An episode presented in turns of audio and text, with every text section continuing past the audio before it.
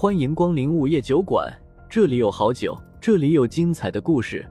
不过，都是些酒馆老板从亡灵那里聆听来的故事。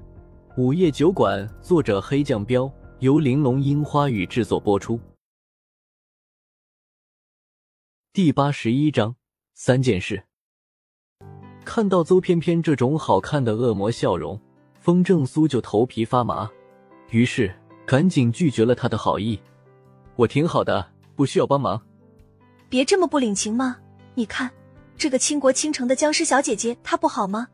你就没动过歪心思？邹偏偏看了看白三娘，然后又一副你是不是男人的表情说道。不等风正苏开口，白三娘就毫无惧色的冲邹偏偏冷笑道：“呵呵，老板对我有什么心思，就不用冥王大人操心了。小姐姐不要生气吗？”我也为你好，邹翩翩眨眨眼道：“白三娘并不领情，不需要。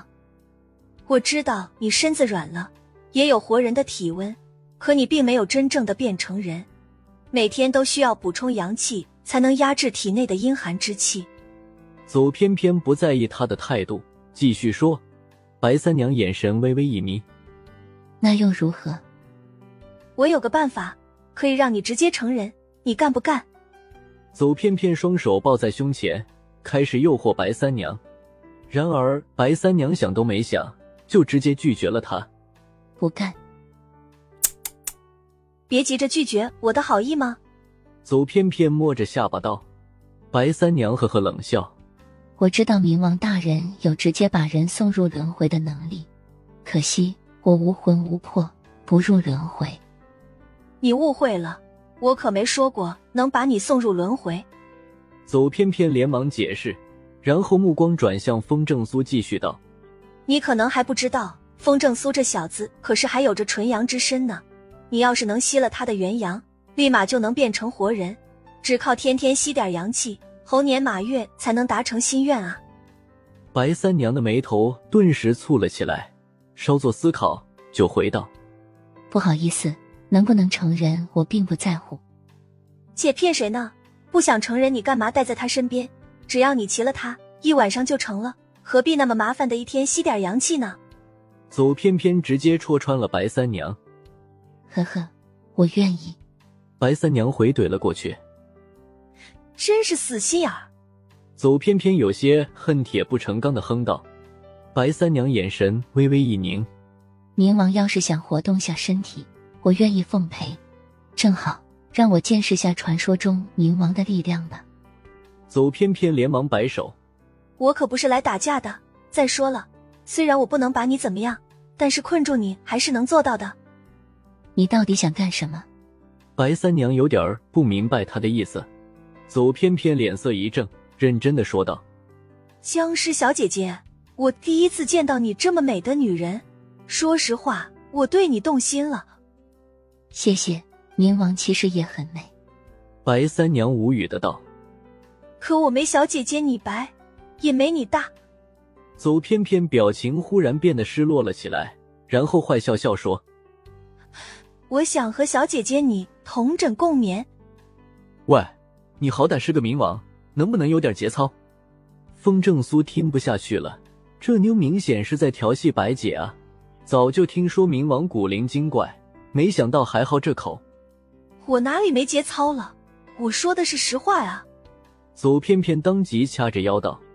风正苏呵呵冷笑，嘲讽的道：“可惜你自己也是个妞，想打白姐的主意，还是趁早死了心吧。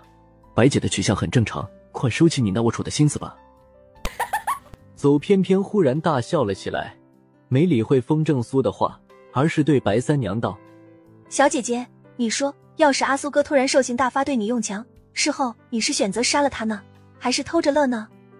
白三娘一愣，你什么意思？左翩翩笑而不语，自言自语的道：“我对自己的能力什么都不满意，但是有一种能力我非常喜欢，那就是可以随便附身。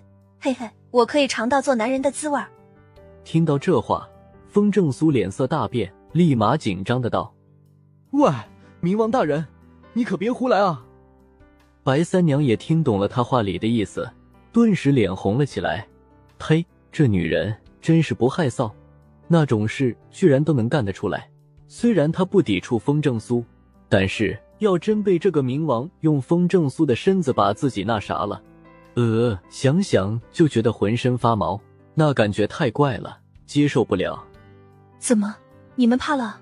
走偏偏怪笑着道：“别怕嘛，跟我刚呀。”风正苏一脸苦涩：“姑奶奶，算我怕你了，行不行？你千万别冲动，有话好好说，行不行？”走偏偏得意的笑，现在知道怕本王了。以前你可不是这样的，屡次破坏音律不说，还从来不把本王放在眼里。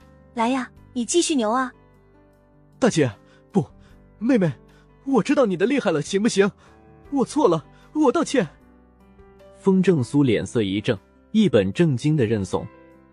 哼，走偏偏满意的哼了声，真当本王没招治你啊？风正苏嘴角抽搐。没办法，不认怂不行。他这招太狠了，要真是被他附身把白三娘给那啥了，他不敢想象后果。以后怎么面对白三娘？怎么面对小姨子？怎么面对失踪的胡依依？该死的冥王，他是真能干出来这种没节操的事的，简直没下限，枉为女人。没办法，只能在心里骂骂。走偏偏忽然打了喷嚏。当即狠狠的看向风正苏：“你是不是在心里骂本王了？”“没有，绝对没有。”风正苏立马否认。哼！走偏偏翻了个白眼：“谅你也不敢。”呵呵，风正苏干笑了笑：“妹子，说吧，你想让我干什么事儿？只要我能做到的，一定帮你做到，行不行？”左偏偏满意的点头。算你识相，三件事。说着，他就伸出了三根手指头。嗯，你说。风正苏赶紧嗯了一声。冥王亲自出马找他，一定是大事。别人不知道他的来头，但风正苏知道。别看邹翩翩一副人畜无害的样子，可他曾经却是炼狱中最恐怖的存在。在他还活着的时候。死在他手中的人就不计其数，但凡他出现的地方，就会赤地千里，横尸遍野。死后变成亡灵以后，更是不得了。本来把他关进炼狱中，是让他永世不得超生，承受无尽痛苦的。结果他竟然把整个炼狱中的恶灵吞噬一空，成了最强大的恶灵。下面的十个大佬曾经联手想要重新镇压他，可反被他打得差点魂飞魄散。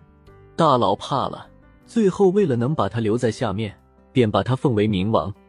不过他成了冥王之后，一直没管过下面的事物，一切都还是那十个大佬管着。原因没人知道，只知道冥王性格古灵精怪，行事向来随心所欲。冥王虽然实力强大，但也不能随便来到人间，只能附身在活人的身上，在人间停留上一段时间。邹偏偏这个名字。应该是他编造出来的，而且这个叫邹翩翩的女孩，也只不过是冥王借用的身体。折腾了这么一大圈，风正苏可以肯定，冥王定然有事让自己做。第一件，在你没有遇到生命危急的时候，不许解开身上的十二道封印，一道都不行。邹偏偏换上了一副严肃的表情，缓缓说道。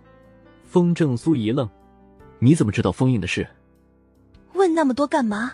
你那封印需要一道一道的解开。当你解开第一道封印的时候，我就能感知到。若是我发现你并没有生命危险，哼！